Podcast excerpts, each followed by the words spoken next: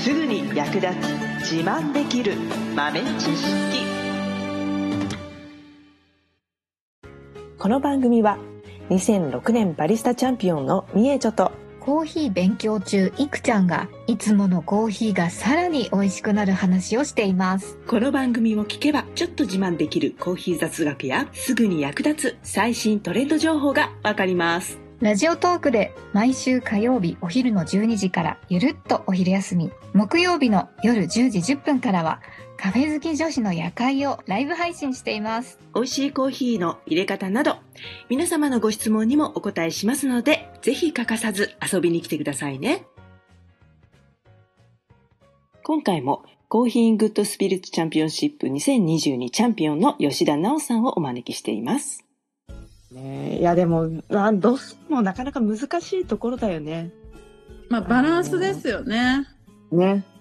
うんと世界大会だとさ総じてもうアルコールしか入ってねえじゃんみたいなのが結構バンバン出てくるじゃないうん、そうですよね。うんやっぱり日本とはすごく違いますね。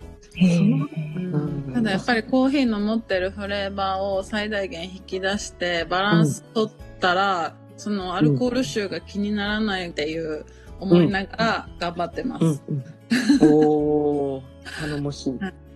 そうアルコール感が入ってないように見せかけといてうん、うん。あなんか酔ってんだけど私みたいな。それ最高ですよね。ね。そうそうそうそうそれですよねやっぱりね。お二人は実際コーヒーカクテルって飲みます、えっ、とね、私はまあ、あの、コーヒーカクテル自体は、本当にこの大会が始まって、この競技会に出るっていうタイミングでうんやり始めた口なので、はい。それまでは、まあ、いわゆるコーヒー屋さんにあるコーヒーカクテルってあるじゃないあの、はい。アレキサンダーとかさ、はい。あの、ロワイヤルとかさ、うんうんうん。そういう、なんか昔ながらの喫茶店にありがちな、はい。あの程度しか知識はなかったんですよね。うーん。うん。ただ競技会きっかけにコーヒーカクテル自分で作ったりとか、まあ飲でんでみたりとか、でも当時は探しても探してもなかったね、コーヒーカクテでル。す。うん。勉強しようにも手本がねえみたいなうん感じでしたね。う。うんん。私甘いのばっかでしたね。あうーん。ーこあ、コーヒーカクテルが。はい。昔、コーヒーカクテルです。うあーん。結構チョコレートリキュールとかと区別がつかなかったかうも。んうんうんう。うんん、そうなんですよね。いくちゃんは、あれなんですよね。あの私は、うんはい、子供が、はい、二十歳になるまでちょっと禁酒をしてまして、願掛けみたいな感じで、はい。でずっと飲んでなくて、うん。もう、もうすぐあと2年経てば飲めるようになるので、はい。それを心待ちにしてます。 あら、 すごくないすごい。お子様が生まれたのをきっかけに禁酒生まれたというか。まあ、なんか、うん妊娠中ってタバコとお酒が基本なんかダメと言われてるじゃないですか。はい。それで、それをきっかけにやめて、うん。そのまま、あの、継続をしているという素晴らしいです段階でね。す。いやいや、なんかだらしない人間なので、なんか、あの、ダメなんですよ。すごい、なんか信念貫いてるじゃないですか。いやー、全然です。なんか、今お話を伺っていいて、なおさんの、その、なんかこう、絶対にこうしてやりたいっていう強い気持ちがすごい伝わってきて、すごく信念のある方なんだなって思って聞いてました。ああ、でもコーヒーやってる人ってみんななんかそこだけすごい執念深いですよね。 そうなんですかそう思いませ んかどうですか どうです変わかった人多くないですかうん変わった人しかいないかな。うん、そうそうそう。ね。なんかどっか、そう、ネジ、なんか一本外れてるんだか、詰まりすぎてんだかわかんないような人。うんうん、でもやっぱりコーヒーにその魅了されて、これをこう追求していきたいっていう気持ちがすごくやっぱり強いんだなってお話伺ってて思いました。ぱうんそうですね。やっあとやっぱそれをなんか、でも飲んでもらえる人がいないと成り立たないので、うん。うんうん、ちゃんとなんか商品に消化できるようになってきたんで、もう本当ここ、これからですね、私も。ううんん。おーおーあの大会のあの中でたくさんのお酒を組み合わせてらっしゃったじゃないですかあ、はい。何種類も4種は類い買いました。ああいう組み合わせっていうのはあの、うんなんかこう論理的に考えているのかそれともこうインスピレーションで生まれるものなんですかうん、インスピレーションです。おうおんそうなんですねあとは実際のテイストをもう、シーン、シーン、シーンしながらです。うんうんでもやっぱりコーヒーありきの、コーヒーの大会なので、コーヒーありきの味わい作りっていうのを、まあバリスタが作るカクテルなんで、バーテンダーさんとは若干違う味わい作りかなと思うんですけど、うんうん私の場合は本当にシングルオリジンの風味特性の一箇所だけを特化して抽出するんですけど、うん。カクテル用として専用に。ううんうんん。うんなんか普通にストレートで飲む時と抽出異なるんですね。うへんうーん。うんそうした方が、例えば酸に特化したら、ほんとライム果汁みたいな抽出しちゃうとか、うん。リンゴジュースみたいなとこだけ引き出したいとか、うん。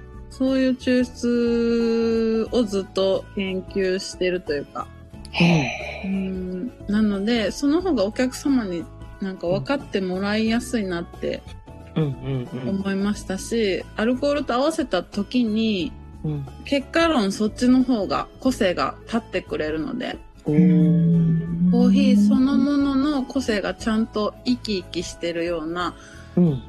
うんバランスで作るように抽出してます。なるほどね。だからそこはだからコーヒーの畑の考え方とは違うと違うというか微妙ですけど微ね、妙うん、うんそそののちょっと枠を広げてるっていう感じで、うんね抽出の枠を広げてうんもう一歩ちょっとアプローチ変えてみたりとかまあ基本ありきですけれども、うんそんな感じそうでですね、はいこうコーヒーだけでその全てのバランスを完結させるように抽出するでしょ普通あのコーヒーだけで飲もうと思ったらねそうですね、ただそれを食材の一つとしてうん、の立ち位置にするであれば、まあ、うん単体で飲んだら、それこそ最初に言ってたすっぺーじゃないけどうんうんそういう状況かもしれないけど、そこが、あとむしろそうしないとバランス取れないんだよみたいな、はいうんそういう考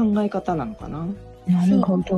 まあ両方やってみたらこっちの方が良かったなっていう結果論なんですけどうんうんうん。う。ん本当だから、うん、難しいね。コーヒーとカクテルってな。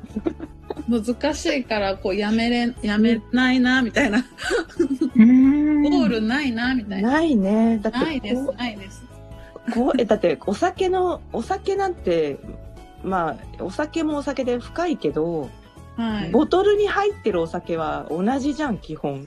同じですね、ね。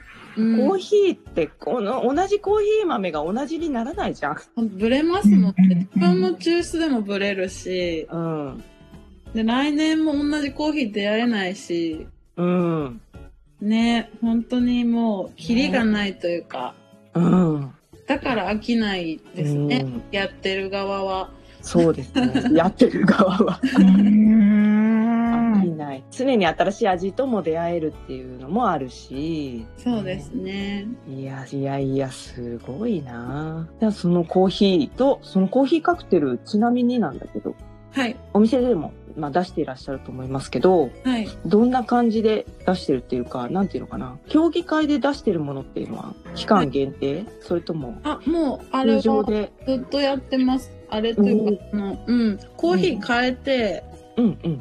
その時々の旬のコーヒーでうんやってるので、うんうんそれこそ、あのーコーヒーによって方向性変わって面白いです。うん。あなるほど。はだいか。らベースというか土台というか同じ一つのメニューではあるんだけどはい。なんか今日ハーバルだなとか、うんうん今日ちょっとほんと優しい系だなとか、日へえ、合う範囲で調整しながらやってます。なるほど で、ね常にオンメニューはしております。すごいはい。競技会で出してるドリンクなんてさもう言ったらあのファッションショーとかに出てくるあのランウェイを歩いてる服だからああ、確かに。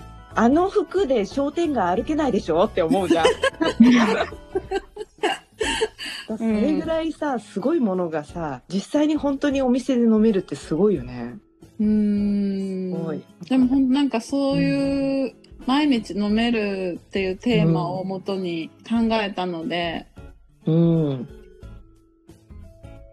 最後までお聞きいただきありがとうございましたあなたのコーヒーライフに少しでもお役に立てたら嬉しいですゲストの吉田奈緒さんについて詳しくはエピソード概要欄のリンクよりアクセスしてみてくださいねご質問やツッコミは、ラジオトークで受付中。毎週火曜日お昼12時からゆるっとお昼休み。木曜夜10時10分からカフェ好き女子の夜会をライブ配信しています。ぜひ遊びに来てくださいではまた次回の配信でお会いしましょう